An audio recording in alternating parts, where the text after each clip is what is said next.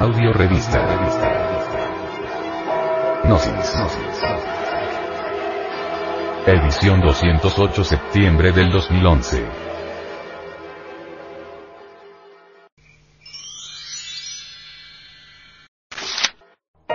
He oído en algunas conferencias gnósticas donde he asistido, en ciertas salas culturales, que no es lo mismo creencia que fe. ¿Qué puede decirnos usted? Bueno. A medida que los elementos indeseables que uno lleva en su interior mismo se reducen a cenizas, la esencia, la conciencia, se va liberando, eso es ostensible, y va surgiendo en uno la fe. Esa conciencia liberada, es fe. Pero fe de verdad. No hablo de creencias, esas creencias no sirven para nada, hablo de fe verdadera, que es sapiencia. Obviamente, a medida que la esencia se libera, aumenta la sapiencia. Cuando la totalidad del ego es destruido, aniquilado, la esencia, el hombre interior, queda completamente autoconsciente. Ese hombre, nacido del agua y del espíritu, tiene fe verdadera, es el hombre de fe. No la fe ciega, no la creencia aquella del carbonero, ni lo que a uno le enseñaron los dogmas de tal o cual religión, no. Me quiero referir a la fe del hombre consciente, desprovisto de ego, al que indudablemente, por experiencia directa, vivida, puede vivenciar los misterios de la vida y de la muerte, puede vivenciar eso que está más allá del cuerpo, de los deseos y de la mente, eso que no es del tiempo, eso que es la verdad. Si alguien ha liberado tan solo un 5% de esencia, pues tendrá un 5% de fe, y si es un 10% lo que ha conseguido liberar, mediante la trituración y desintegración de algunos elementos psíquicos indeseables, pues tendrá un 10% de fe, y el que ha disuelto un 50% de ego, pues tendrá un 50% de fe, y el que ha logrado el 100% de destrucción del ego, en otros términos, el que ha conseguido liberar un 100% de su esencia, tiene un 100% de fe, es el hombre de fe integral. Pero, al repetir esto de la fe, temo mucho que crea que se trata de la fe del carbonero, o de las creencias. Cuando digo fe, me refiero a la sapiencia, al conocimiento. Si el hombre interior tiene derecho a conocer, por experiencia mística directa, la verdad, si tiene derecho a experimentar los misterios de la vida y de la muerte, si tiene derecho a investigar los enigmas del universo, pues entonces la fe es conocimiento auténtico, no es la creencia. Quien quiera llegar, en verdad, a ser hombre de fe, tiene que dar nacimiento, en sí mismo, al hombre interior, es decir, tiene que desdoblarse en dos en el hombre interior, colocado, naturalmente, en el nivel de una octava más elevada, y el hombre exterior, colocado en un nivel más bajo, en el mundo en que vivimos. En la respuesta anterior, usted menciona a un ego, y definitivamente manifiesta que debemos eliminarlo. Por favor, díganos, ¿qué es el ego? Ciertamente, dentro de cada persona, en cada uno de nosotros, existen muchas personas.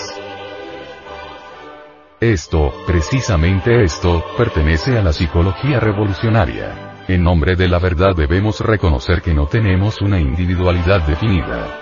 Digo, muy claramente, que dentro de cada persona habitan muchas personas, y esto podría ser rechazado por los fanáticos de la dialéctica materialista, pero jamás podría ser rechazado por los hombres verdaderamente inteligentes. Ira. Codicia. Lujuria. Envidia. Orgullo. Pereza gula, con todas sus ramificaciones, constituyen, en el fondo, una serie de sucesivos yo ego, que viven dentro de nosotros mismos, aquí y ahora. Dentro de nosotros no hay, actualmente, una auténtica individualidad. Nadie es siempre el mismo, ni siquiera media hora. Si yo pensara que alguno de ustedes es el mismo durante media hora, obviamente no solo estaría abusando de ustedes, sino además, y lo que es peor, estaría también abusando de mí mismo. Así pues, no tenemos una auténtica individualidad. El yo que hoy jura amor eterno a una mujer, es más tarde desplazado por otro yo que nada tiene que ver con tal juramento. El yo que hoy jura amor eterno por una causa, es más tarde desplazado por otro yo que nada tiene que ver con la misma. Existe la doctrina de los muchos. Y la doctrina de los muchos afirma que no tenemos un yo individual, sino muchos yoes.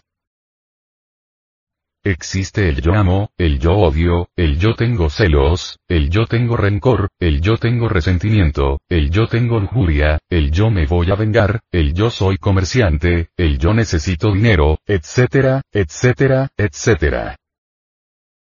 Todos esos múltiples yoes pelean dentro de nosotros mismos, combaten por la supremacía. Cada uno de ellos quiere ser el amo, el señor. Nos parecemos nosotros, de verdad, a una casa llena de muchos criados, donde cada uno de ellos se siente siendo el amo. Ninguno de ellos se siente pequeño, cada cual quiere mandar. Así pues, ¿dónde está nuestra verdadera realidad? ¿Cuál es nuestra auténtica individualidad? Hay también yoes, dijéramos, prestidigitadores que son capaces de producir ruidos, sonidos, levantar mesas, hacer malabares de toda especie. Ahora bien, ¿puede usted hacernos el favor de informarnos, cómo se elimina ese ego? Los yoes son los actores de las comedias, dramas y tragedias de nuestra existencia. ¿Podría haber, acaso, una comedia sin cómicos? ¿Podría existir un drama sin actores? ¿Cree usted que podría desarrollarse en cualquier escenario del mundo, alguna tragedia sin trágicos? Obviamente que no, ¿verdad? Entonces, si queremos cambiar nuestra propia vida, ¿qué debemos hacer? No nos queda más remedio que disolver a los actores de las comedias, dramas y tragedias. ¿Y quiénes son esos actores? ¿Dónde viven y por qué? Yo les digo a ustedes, en verdad, que esos actores son del tiempo, que en realidad cada uno de esos actores viene de antiguas edades. Si decimos que el yo, el ego, es un libro de muchos tomos, estamos aseverando una gran verdad. Si afirmamos que el ego viene de muchos ayeres, es cierto. Entonces el ego es tiempo, los yoes personifican al tiempo. Son nuestros propios defectos, nuestros propios errores, contenidos en el reloj del tiempo. Son el polvo de los siglos en el fondo mismo de nuestra psiquis. Cuando uno conoce la didáctica precisa para la disolución de esos elementos indeseables que llevamos dentro, consigue insólitos progresos.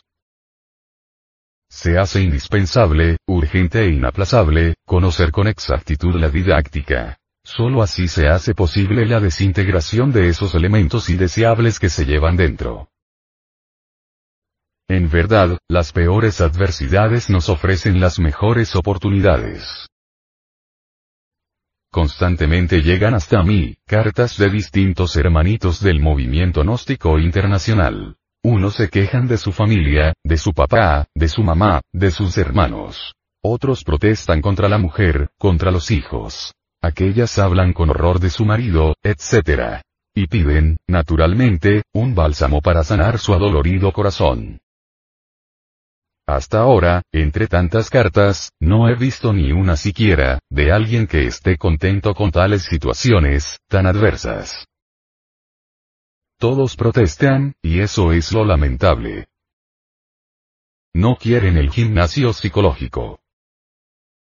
Antes bien, quisieran huir del mismo, y a mí, como instructor, no puede menos que darme dolor. Digo. Pobre gente, no saben aprovechar el gimnasio psicológico. Quieren un paraíso, no quieren entender la necesidad de las adversidades, no quieren sacar partido de las peores oportunidades.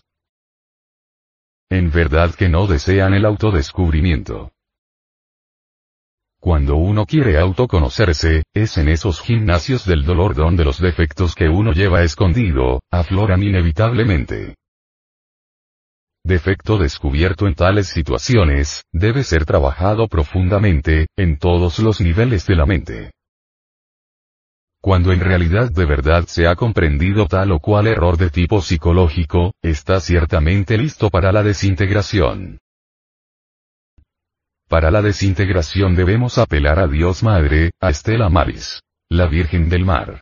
A ese fuego viviente y filosofal que se halla latente en toda materia orgánica e inorgánica, Kundalini, la llaman en el Indostán.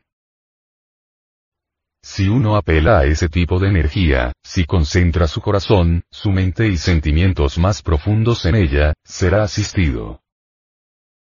Estoy seguro de que ese o poder, podrá reducir a cenizas, a polvareda cósmica, el agregado psíquico en cuestión.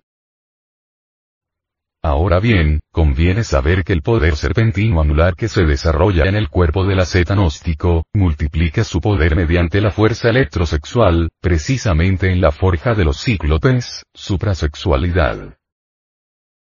Por todos estos motivos, la mujer que tiene varón, o el hombre que tiene mujer, podrán trabajar realmente a fondo, durante la cópula química.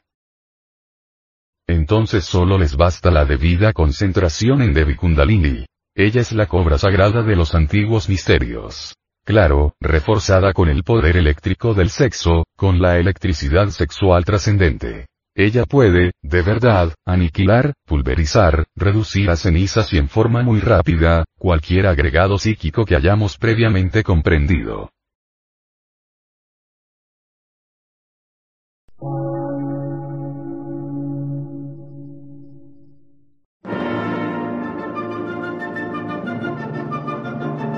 Emisora, gnóstica, transmundial.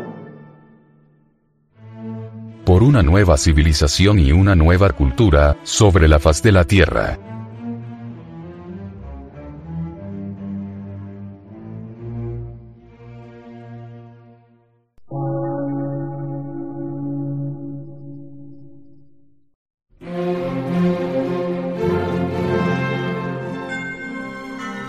Medio de radiodifusión científico, artístico, místico y filosófico, de la Asociación Colombiana de Centros de Estudios Gnósticos, Antropológicos, Psicológicos y Culturales. A. C.